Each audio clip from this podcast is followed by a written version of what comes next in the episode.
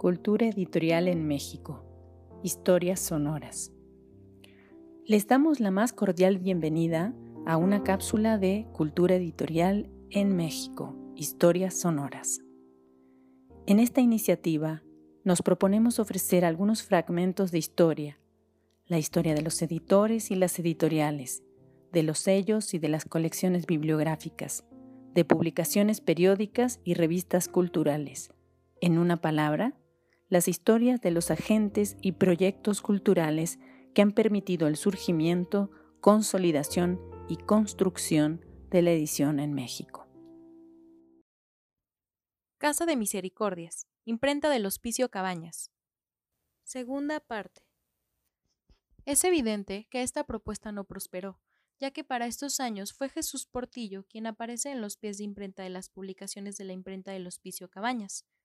Eran años de gran incertidumbre en el seno de la iglesia jalisciense por la repentina muerte del recién nombrado obispo de la diócesis de Guadalajara, José Gordoa, el 12 de abril de 1832, apenas un año después de su nombramiento.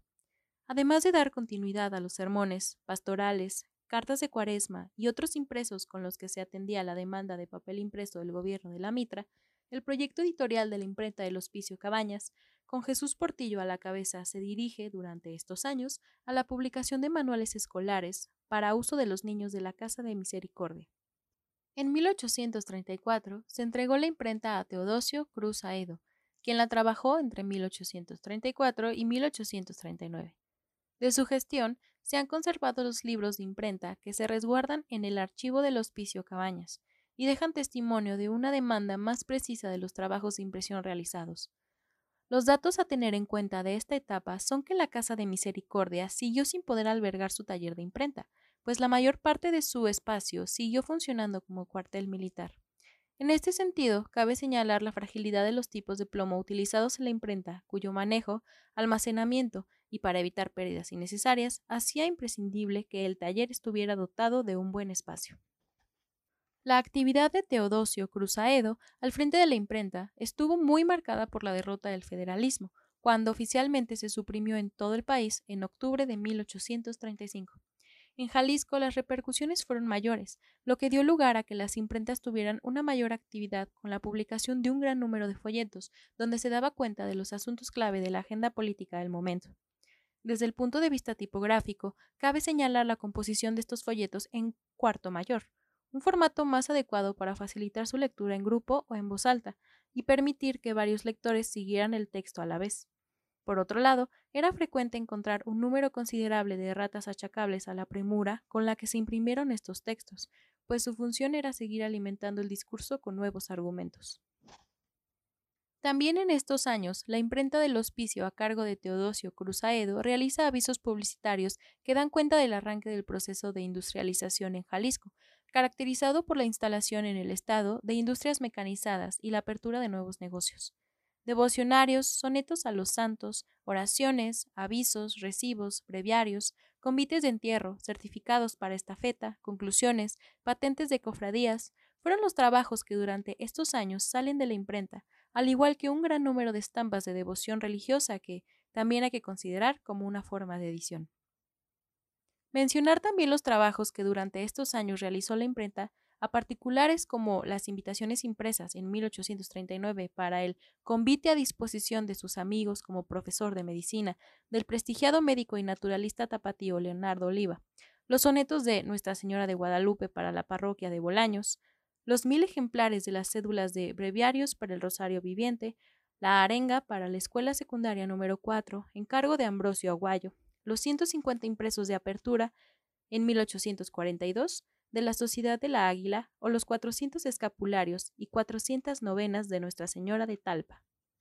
Fue en 1865 cuando las fuentes dieron cuenta de la actividad del taller de imprenta del hospicio y fueron referencia a su adscripción institucional.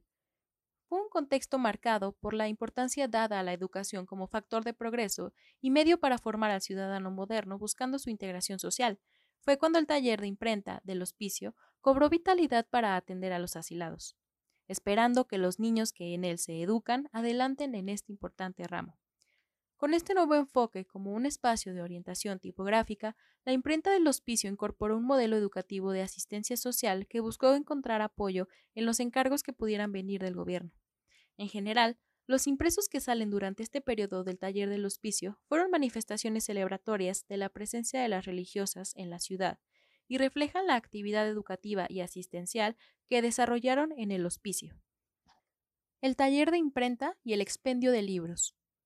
El establecimiento del primer taller de imprenta para el Hospicio Cabañas requirió una inversión de 10.900 pesos que salieron de las arcas del gobierno eclesiástico. El 13 de octubre de 1823 se firmó un contrato entre el entonces vicario capitular, don Diego Aranda y Carpintero, y el impresor José Orocio Santos, para garantizar una buena gestión. El documento otorgaba al impresor la dirección del establecimiento tipográfico y el beneficio de la tercera parte de las utilidades líquidas que hubiera, una vez deducidos los gastos realizados en la compra del material necesario para su puesta en marcha y los del arrendamiento de las casas de Plazuela de Santo Domingo, donde, en su inicio y de manera provisional, quedó instalado el taller de impresión, en el número uno, según se indicaba en los pies de imprenta de las obras localizadas para estos años. El contrato obligaba al impresor a realizar cuantas impresiones requiriera el gobierno eclesiástico del periódico El Defensor de la Religión, durante el tiempo que existiera. Y la mitra se comprometía a habilitar al impresor, en caso que le faltare, con todo lo necesario para la impresión de misales y Biblias, en calidad de devolución. La sociedad se estableció para un periodo de cinco años, haciendo responsable al impresor de la buena administración de la imprenta y le otorgaba la libertad al frente de la misma, para hacer cuanto juzgue necesario por su adelanto en el gobierno de la Mitra. Por un inventario del 10 de julio de 1841, levantado por el administrador de la Casa de Misericordia, el presbítero don Agustín Santos Coy, sabemos que en el taller de la imprenta existía una partida de 405 ejemplares sin encuadernar del emblemático periódico insurgente El Despertador Americano, impreso entre 1810 y 1811 en la oficina de José Fructo Romero, con el siguiente registro, remanente del tiempo que don José Orocio Santos estuvo al cargo de este taller.